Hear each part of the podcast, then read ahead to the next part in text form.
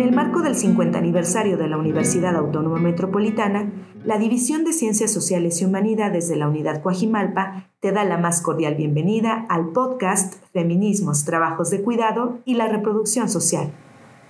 Nuestro objetivo es aumentar la difusión del trabajo de investigación relacionado con el proyecto La crisis de la reproducción social, el cual aborda temáticas de relevancia actual. Este espacio de diálogo contará con la participación de personas destacadas en la materia. No te lo pierdas. El día de hoy nos congratulamos al escuchar al doctor Carlos Salas Páez, quien nos hablará sobre las intersecciones entre el trabajo precarizado y la reproducción social. Él es doctor en economía por la Universidad Nacional Autónoma de México y se desempeña como profesor en la Universidad Autónoma Metropolitana Unidad Azcapotzalco. Su principal línea de investigación es la economía del trabajo, con énfasis en la ocupación en microunidades, precariedad y segregación ocupacional, temas sobre los cuales ha publicado numerosos artículos y capítulos de libros. Actualmente es miembro del Consejo Directivo de la revista El Trimestre Económico, del Fondo de Cultura Económica. Bienvenido, doctor Carlos Salas.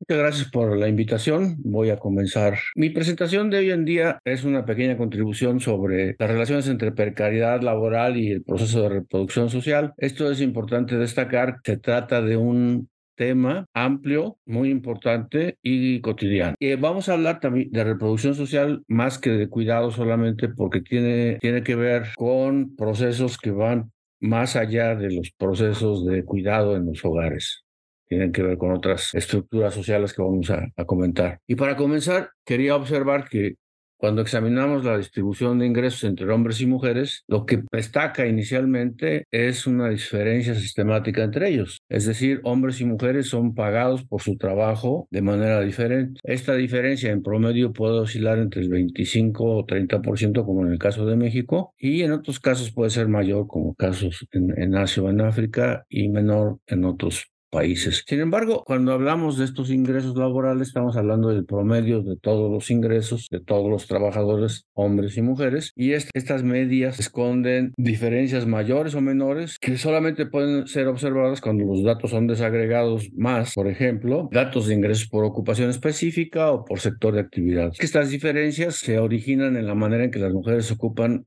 muchas veces las ocupaciones menos remuneradas debido a que la segregación ocupacional por género es decir, una diferente proporción de hombres y mujeres en cada sector económico en ocupaciones específicas es un hecho siempre presente en nuestras economías, en la economía en general y particularmente en la economía capitalista contemporánea. A estas diferencias de ingresos se añaden otras como son que las mujeres tienden a trabajar jornadas menores a los de los hombres y que tienen distintos tipos de ocupaciones que los hombres, en particular en actividades de servicios. Frecuentemente los puestos de trabajo ocupados por las mujeres no poseen seguridad social y no tienen la protección laboral que la ley les otorga a los trabajadores y trabajadores asalariados.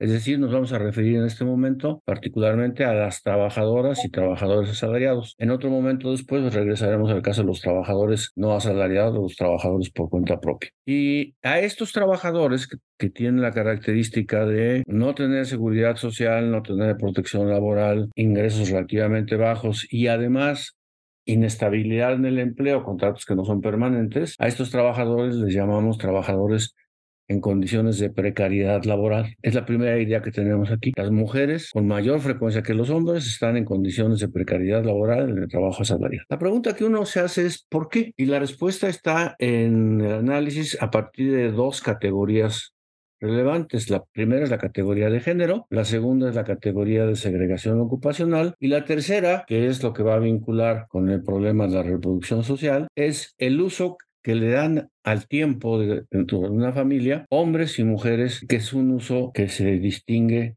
de una manera que explicaremos más adelante. Regresando, la situación de precariedad laboral, como decía, es mucho más frecuente en el caso de mujeres que de hombres, y esto tiene que ver con que las mujeres típicamente ocupan posiciones subordinadas en distintas actividades y realizan tareas o ocupaciones en las cuales los ingresos son menores. Esto es un fenómeno generalizado en el capitalismo. Las ocupaciones donde hay mayoría de mujeres tienen en general ingresos inferiores a las ocupaciones donde existe una preponderancia de los hombres. Esto ocurre porque estas ocupaciones que son típicamente feminizadas, como se, se dice en el, en el argot económico, eh, son ocupaciones que tienen mucho parecido con las actividades de cuidado que las mujeres realizan en el interior de los hogares. Aquí tenemos un doble fenómeno, que es la reproducción de actividades que se realizan en, el interior de los hogares y el fenómeno de jerarquía. Estas actividades son consideradas como de menor calidad y de menor necesidad de calificación que otras actividades que tienen mayores ingresos. ¿Por qué se realiza este proceso de selección donde las mujeres van a ese tipo de actividades y los hombres van a otras actividades? Esto tiene que ver con la idea de género, la idea de la construcción social de diferencias entre hombres y mujeres que son diferencias, no residen en la diferencia física, sexual, sino en diferencias de actitudes y modos de conducta y eh, tareas que se realizan dentro del hogar. Es decir, hay una idea que se construye con el tiempo dentro de las familias y dentro de las personas que habla de que los hombres tienen ciertas actividades, pueden realizar ciertas actividades y las mujeres pueden o deben realizar otro tipo de actividades. Y estas actividades son típicamente, en el caso de las mujeres, aquellas que están asociadas al cuidado. Entonces, parte del problema de la precariedad, que es la segregación ocupacional y las diferencias salariales entre hombres y mujeres, aparece por el tipo de ocupaciones que las mujeres tienen y por la jerarquía ocupacional que hace que se suponga que las mujeres no son necesariamente quienes llevan el ingreso mayoritariamente a su hogar y por lo tanto pueden eh, aceptar condiciones inferiores a las de los hombres o bien que están ocupadas en actividades que son relacionadas con el cuidado y por lo tanto también tienen ingresos inferiores. Esto tiene otra consecuencia. La otra consecuencia es que los empleadores, aprovechando esas condiciones de, jerarquía, no pagan seguridad social y no cumplen con la legislación laboral a cambio de permitir que las mujeres tengan horarios flexibles que se acomoden a los horarios de sus actividades dentro de los hogares. Entonces, esto es la situación, digamos, de precariedad laboral de las mujeres de forma medio, en, promedio, y de aquí ya aparece la relación con las actividades que las mujeres realizan en el interior de los hogares, que son actividades de cuidado en términos generales y actividades de producción doméstica, de producción de alimentos, de generación de cuidado, y en las cuales las mujeres ocupan más tiempo que los hombres. Entonces, si la mujer trabaja, tiene una doble jornada, el trabajo que realiza fuera del hogar y el trabajo que realiza dentro del hogar. Y el tiempo de trabajo total de las mujeres dentro y fuera del hogar es mayor que el tiempo de trabajo total que ocupan los hombres o que tienen los hombres.